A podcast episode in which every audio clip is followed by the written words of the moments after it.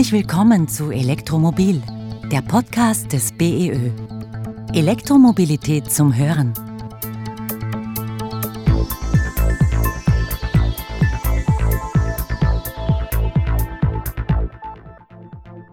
Wenn man sich den Ausbau oder den Hochlauf der E-Mobilität, der prognostiziert ist in den nächsten Jahren, anschaut, wir könnten gar nicht so schnell unsere Netze ausbauen, damit wir überall äh, ungesteuert laden könnten. Das heißt, nur durch smartes Laden, nur durch intelligentes Laden kann ich überhaupt mein Auto laden. Willkommen zu Elektromobil, der Podcast des BEÖ. Mein Name ist Stefan Tesch und heute sprechen wir über ein spannendes Forschungsprojekt, nämlich Smart Charging, intelligentes Laden in der Stadt. Durch die E-Mobilität stehen unsere Netze im wahrsten Sinne des Wortes unter Strom. Denn wenn mehrere E-Autos gleichzeitig laden, muss das Netz zusätzlichen Strom zur Verfügung stellen. Intelligente, sogenannte smarte Ladestationen helfen, das Netz zu entlasten. In Aspern in Wien forscht man derzeit am intelligenten Laden samt dazugehöriger Infrastruktur. Intelligentes Laden weiß zu jedem Zeitpunkt, wie viel Solarstrom auf dem Dach erzeugt wird und wie stark das Stromnetz ausgelastet ist. So kann das Laden der E-Autos dementsprechend intelligent oder smart gesteuert werden. Und zusätzlich glättet ein Batteriespeicher die Lastspitzen. Einer, der das ganz genau weiß, wie alles läuft und wie das zusammenhängt, ist heute mein Gast. Ich freue mich hier bei mir im BEÖ Podcast Studio Klaus Kaczynka zu begrüßen. Herzlich willkommen, Klaus. Danke für die Einladung. Klaus, ich stelle dich unseren Zuhörern ganz kurz vor, weil auf deiner Visitenkarte steht Business Development E-Mobility bei der Wien Energie. Du bist auch Dozent für Ladeinfrastruktur im Masterstudium Green Mobility an der FH Campus Wien und du arbeitest im Forschungsprojekt Aspan Smart City Research mit. Bevor wir mit dem eigentlichen Thema loslegen, Klaus, bist du bereit für einen kurzen Wordrap? Ja, sehr gerne. Ein guter Tag beginnt bei mir mit was ganz Banalem, wenn ich ausgeschlafen aufwache. Als Kind wollte ich was werden? Ich hatte da keinen konkreten Beruf in Aussicht, aber habe immer meinen Onkel bewundert, der Elektrotechnik gemacht hat. Und das wollte ich auch werden. An meinem Beruf gefällt mir? Dass es unglaublich abwechslungsreich ist. Man hat auch noch Gestaltungsspielraum, weil die Branche noch so jung ist. Mein persönlicher Beitrag zur Mobilitätswende ist es? Viel Fahrrad zu fahren. Unterwegs bin ich daher mit? Fahrrad heute, sonst auch oft Öffis und gelegentlich auch mit Auto. Elektromobilität ist für mich? Vor allem eine riesige, spannende Herausforderung. Dankeschön und damit sind wir mitten im heutigen Thema, denn die Aspan Smart City Research GmbH ist ein großes Energieforschungsprojekt, das in Wien-Donaustadt angesiedelt ist.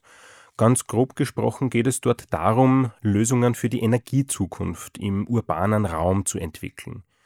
Wir reden heute über den Forschungsschwerpunkt Smart Charging, also über intelligente Ladeinfrastruktur. Klaus, warum ist intelligente Ladeinfrastruktur so ein wichtiges Thema bei der E-Mobilität? Nun, da muss man ein bisschen ausholen. Ähm, wenn man sich die Ängste und Befürchtungen in der Bevölkerung anhört, dann hört man sehr oft äh, die gleichen Mythen. Also es gibt nicht genug Strom für die E-Fahrzeuge, die Netze können das alles nicht stemmen. Und in jedem Mythos ist natürlich auch ein wahrer Kern. Äh, das heißt, wenn man jetzt die E-Autos, die jetzt in den nächsten Jahren kommen soll, alle unter Anführungszeichen dumm laden würde, ungesteuert laden würde, zur gleichen Zeit laden würde, dann hätte man wirklich Probleme im Stromnetz. Darum haben wir vor einigen Jahren schon begonnen, uns anzuschauen, wie kann man äh, das Ganze intelligenter machen, wie kann man das lösen, das, das Problem, ohne äh, dass wir jetzt in ganz Wien beispielsweise die Straßen aufreißen müssen und überall neue Kabel verlegen. Und ähm, dadurch sind wir eben auf, die, auf das Thema gekommen, da intelligente Ladeinfrastruktur äh, zu erforschen. Bleiben wir gleich bei dem Begriff intelligent. Was gehört denn zu so einer intelligenten, smarten Infrastruktur alles dazu? Das ist ja eigentlich auch ein IT-Thema. Was müssen da die Ladesäulen können? Was müssen die E-Autos mitbringen? Erklär uns ein bisschen bitte, wie das alles zusammenhängt. Das ist wahrlich ein unglaublich komplexes Thema in Summe. Grundsätzlich, was braucht man dafür? Natürlich ein E-Auto, das geladen werden will, das aber auch äh, damit umgehen kann, äh, gesteuert zu werden. Wir brauchen natürlich auch eine Ladestation, also eine einfache Schokosteckdose ist nicht ausreichend. Die ganze Magie sozusagen beginnt aber erst dahinter. Aktuell ist es so, wenn Sie zu einer öffentlichen Ladestation fahren, die sind alle an einem zentralen Ladestellenmanagementsystem angebunden, worüber dann auch die Abrechnung läuft. Das heißt, Sie laden eine Stunde oder Sie laden 50 Kilowattstunden. Diese Daten werden von der Ladestation zum zentralen äh, System übertragen und von dort wird dann die Abrechnung angestoßen. Also so ist das klassisch, äh, so läuft das aktuell. Und ähm, in Zukunft, und das ist das, wo wir jetzt äh, unseren Fokus drauf legen, auch im Forschungsprojekt, wollen wir nicht nur die Abrechnungsdaten über dieses äh, Ladestellenmanagementsystem äh, laufen lassen, sondern wir wollen auch die Ladungen an sich optimieren. Was meine ich damit? Zum Beispiel, ich bin ein, ein Einfamilienhausbewohner, fahre mit dem Auto eigentlich nur am Wochenende. Das heißt, ich könnte eigentlich eine komplette Woche damit verbringen, mein Auto vollzuladen. Brauche ich natürlich nicht. Das Auto ist meistens in äh, wenigen Stunden voll, je nach Ladeleistung. Und dann kann ich schon beginnen zu optimieren. Ich kann mir überlegen, ich habe auch eine Photovoltaikanlage. Dann macht es doch Sinn, wenn das Auto, wenn es eh eine Woche rumsteht, dass es immer untertags lädt, wenn der Sonnenstrom gerade äh, produziert wird. Und in diese Richtung entwickeln wir uns und in diese Richtung diskutieren wir auch sehr viele äh, Ladestrategien, ja, es ist ein Feld, das so riesig ist, dass wir Jahrzehnte forschen könnten. Deswegen müssen wir uns äh, sehr stark fokussieren, aber auch hier haben wir sehr spannende äh, Erkenntnisse schon gewonnen. Wir könnten auch Jahrzehnte podcasten wahrscheinlich zu diesem Thema. Hoffentlich werden wir das machen. Du hast gesagt, äh, intelligentes Laden heißt, der Ladestrom richtet sich nach der Verfügbarkeit der erneuerbaren Energien. Gleichzeitig könnte jetzt einer sagen, woher weiß denn das System, wann ich mein Auto wieder benötige? Ob das jetzt eine Woche angesteckt bleiben kann oder, oder ob ich es in zwei Stunden brauche, um damit auf Urlaub zu fahren? Danke für die, für die Frage. Das ist einer der spannendsten äh, Aspekte dieses ganzen Systems. Im Vergleich mit anderen technischen Systemen wie einer reinen Photovoltaikanlage zum Beispiel die brauchen keine Nutzerinteraktion. Also dort haben wir die äh, Anlage am Dach installiert beispielsweise. Es scheint die Sonne, es wird Strom produziert, es läuft. Bei der E-Mobilität ist da eben noch ein weiterer Faktor dabei und der ist ein extrem wichtiger Faktor und zwar ähm, der Nutzer oder die Nutzerin und zwar der, und deren Verhalten. Hier geht es sehr stark darum, wie nutze ich das Fahrzeug, wie wird das äh, verwendet, wie oft, wie weit fahre ich und das sind Sachen, die auch sehr stark in diesem Forschungsprojekt erforscht oder erfragt werden sollen. In eurem Forschungsprojekt spielt ja auch ein Batteriespeicher eine Rolle. Das heißt, der kompensiert ein bisschen das Lastenmanagement zwischen verfügbarer Energie und den Autos, die die Energie benötigen. Kannst du ein bisschen genauer erzählen, was hat man da inzwischen schon herausgefunden? Was leistet dieser Batteriespeicher? Genau, wir haben, wir haben in dem Forschungsprojekt auch einen Batteriespeicher am Laufen, also eben eine Photovoltaikanlage, Ladestationen und den Batteriespeicher. Der ist dafür da, um äh, Energie zwischen zu puffern, sozusagen. Das heißt, wenn beispielsweise die Sonne scheint, aber keine Fahrzeuge anstecken, dann wird dieser Batteriespeicher aufgeladen und wenn dann beispielsweise am Abend Fahrzeuge kommen, äh, dann können die aus dem Batteriespeicher mit dem Solarstrom geladen werden. Und wir benötigen jetzt keine zusätzliche Leistung aus dem Netz, was speziell natürlich in der Abendspitze, die immer auftritt, ein sehr großer Vorteil ist. Gehen wir jetzt noch auf die Seite des E-Autofahrers, also auf die des E-Mobilisten, wie man so schön sagt. Was hat denn der davon, wenn smart geladen wird? Weil der möchte ja idealerweise sofort viel Strom. Natürlich, also das ist, das glaube ich, menschlich, dass man äh, möglichst viel, möglichst schnell haben will. Es wird nur natürlich nicht immer benötigt. Und wenn man dann am Ende des Tages Geld sparen kann, dann hat man als Immobilist oder Immobilistin definitiv auch was davon. Aber man muss auch äh, noch einen Schritt zurückgehen. Wenn man sich den Ausbau oder den Hochlauf der E-Mobilität, der prognostiziert ist in den nächsten Jahren, anschaut, wir könnten gar nicht so schnell unsere Netze ausbauen, damit wir überall äh, ungesteuert laden könnten. Das heißt, nur durch smartes Laden, nur durch intelligentes Laden kann ich überhaupt mein Auto laden. Du hast jetzt gesagt, künftig wird Laden ohne intelligente Systeme zunehmend schwierig. Wie hast denn das gemeint? Vorweg muss man natürlich sagen, wir haben hier in, in Österreich oder in Mitteleuropa generell wahrscheinlich eine der besten Elektrizitätsnetze weltweit. Also daran liegt es nicht, definitiv. Es ist nur so, aktuell haben wir eine Morgenspitze und eine Abendspitze im normalen Energiebezug. Das ist ganz normal dadurch äh, bedingt, dass wir äh, zum Beispiel in der Früh äh, aufstehen, E-Herd einschalten, kochen, äh, dann eben äh, am Abend. Und in der Nacht sind natürlich weniger Verbraucher eingeschaltet, weniger Industriebetriebe, die das Netz äh, belasten. Das heißt, wir haben genug Potenzial, wir haben genug Zeit, um unsere E-Autos zu laden, wenn wir sie zur richtigen Zeit laden. Wenn wir jetzt sagen, wir laden sie ungesteuert und laden sie, wenn wir nach der Arbeit nach Hause kommen, dann kommt die Netzbelastung genau auf die Abendspitze äh, nach oben drauf, was das Netz weiter belastet. Das wollen wir nicht. Wir wollen äh, damit zeigen, dass wir zum Beispiel die Ladung von der Abendspitze äh, in die Nachtstunden schieben können, wo das Netz noch genügend freie Kapazitäten hat beispielsweise. In Wien gibt es viele große Wohnbauten, auch mit großen eigenen Garagen, beispielsweise 200 Stellplätze.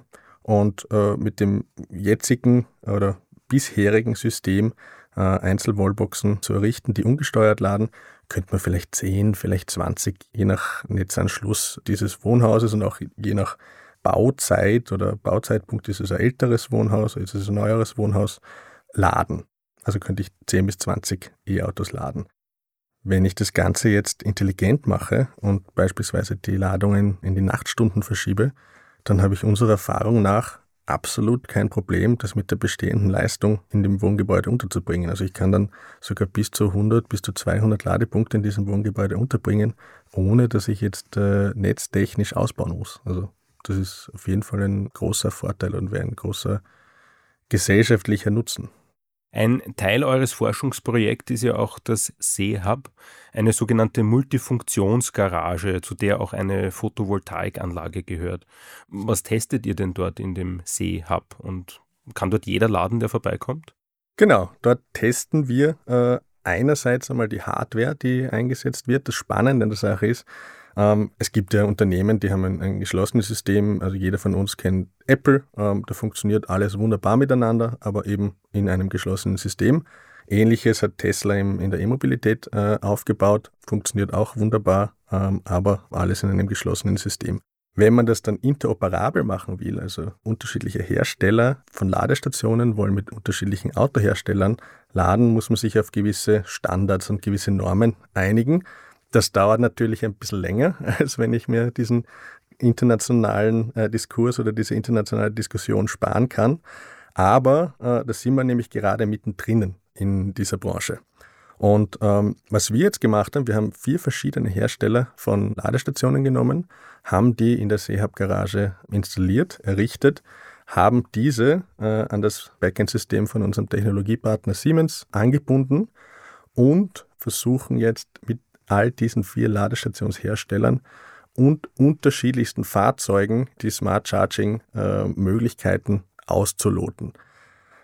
Wie wir vorher auch schon gehört haben, ein absolut essentieller Teil vom Smart Charging ist natürlich äh, der Nutzer oder das, das E-Auto, das, das angesteckt wird.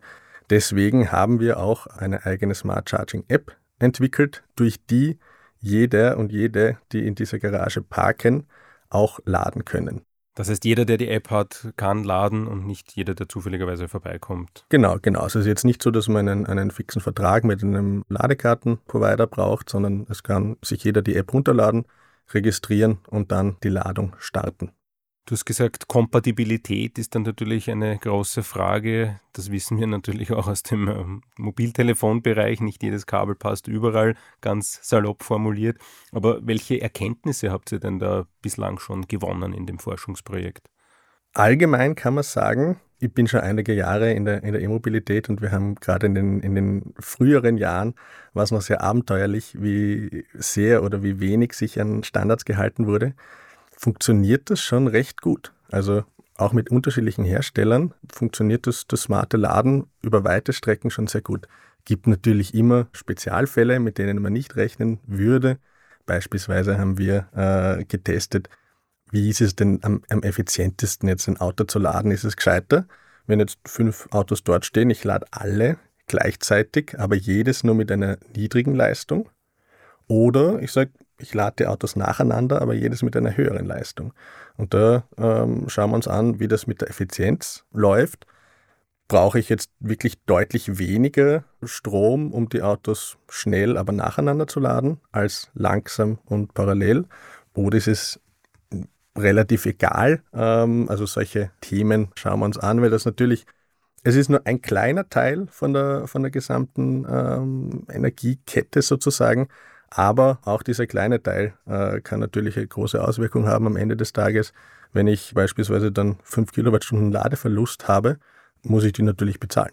Das wäre jetzt auch schon die nächste Frage gewesen. Wer kann eigentlich von eurer Forschung profitieren und äh, aus so einem Modell Seehub äh, entwickeln sich da möglicherweise auch neue Geschäftsmodelle?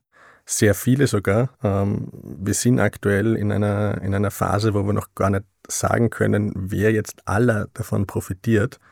Wer auf jeden Fall profitiert davon, ist äh, der E-Autofahrer oder die E-Autofahrerin. Netzbetreiber oder Verteilernetzbetreiber profitieren sicher auch davon. Also wir haben auch in unserem Forschungsprojekt die Wiener Netze dabei und natürlich Ladeinfrastrukturbetreiber, die dann äh, intelligentere Systeme anbieten können.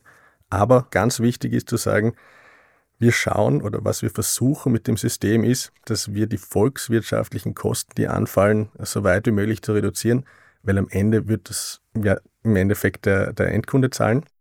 Und wenn wir jetzt nicht ganz Wien aufgraben müssen, sondern durch intelligentes Laden äh, hier viele Kosten einsparen können, dann wird das Laden äh, für den Endkunden billiger.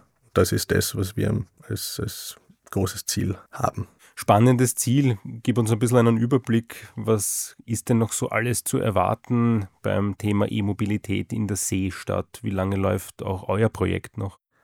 Das Projekt läuft jetzt noch circa eineinhalb Jahre, also bis Ende 2023. Wir haben noch vor uns sozialwissenschaftliche Befragungen. Also wir wollen jetzt wirklich E-Mobilisten, E-Mobilistinnen einladen äh, und sie zu ihrem Ladeverhalten befragen, zu ihren Erfahrungen befragen, auch äh, diejenigen, die unsere App äh, in der Seestadt verwenden. Äh, was gefällt ihnen, was gefällt ihnen nicht, äh, was haben sie noch für Ideen, was man besser machen kann, weil, wie auch schon mehrfach jetzt erwähnt, ähm, die Komponente Endkunde, die Komponente Usability einfach so eine große Rolle spielt. Wir versuchen, dieses unglaublich komplexe Gesamtsystem so einfach herunterzubrechen, dass es den Endkunden Freude bereitet, dass es er wirklich seinen Mehrwert erkennt und äh, das System so nutzen kann, äh, dass es einem, einem Gesamtoptimum fährt. Genau, schlussendlich hilft die beste Technologie nichts, wenn sie gesellschaftlich nicht akzeptiert wird oder nicht benutzerfreundlich ist. Genau. Ja, Klaus, vielen Dank für die Einblicke in dieses ja doch sehr komplexes Thema, wo wir ja, wie gesagt, schon noch Jahre darüber podcasten können. Ich hoffe, wir treffen uns wieder. Dankeschön fürs Interview und alles Gute. Gerne. Danke auch für die Einladung. Das war Elektromobil, der Podcast des BEÖ. Diesmal zu einem Forschungsprojekt, das noch viele Erkenntnisse zu intelligentem Laden verspricht. Vielen Dank fürs Zuhören und bis zum nächsten Mal, wenn es wieder heißt Elektromobil, der Podcast des BEÖ. Elektromobilität zum Hören.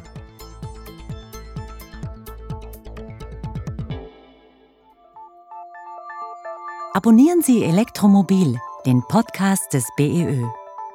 Bitte empfehlen Sie uns weiter, schicken Sie uns Themen, die Sie interessieren. Wir freuen uns auf Ihr Feedback. Wichtige Informationen, Statistiken, Tipps zum Laden und vieles mehr finden Sie auf der Website des BEÖ unter beoe.at. Elektromobil, der Podcast des BEÖ. Elektromobilität zum Hören.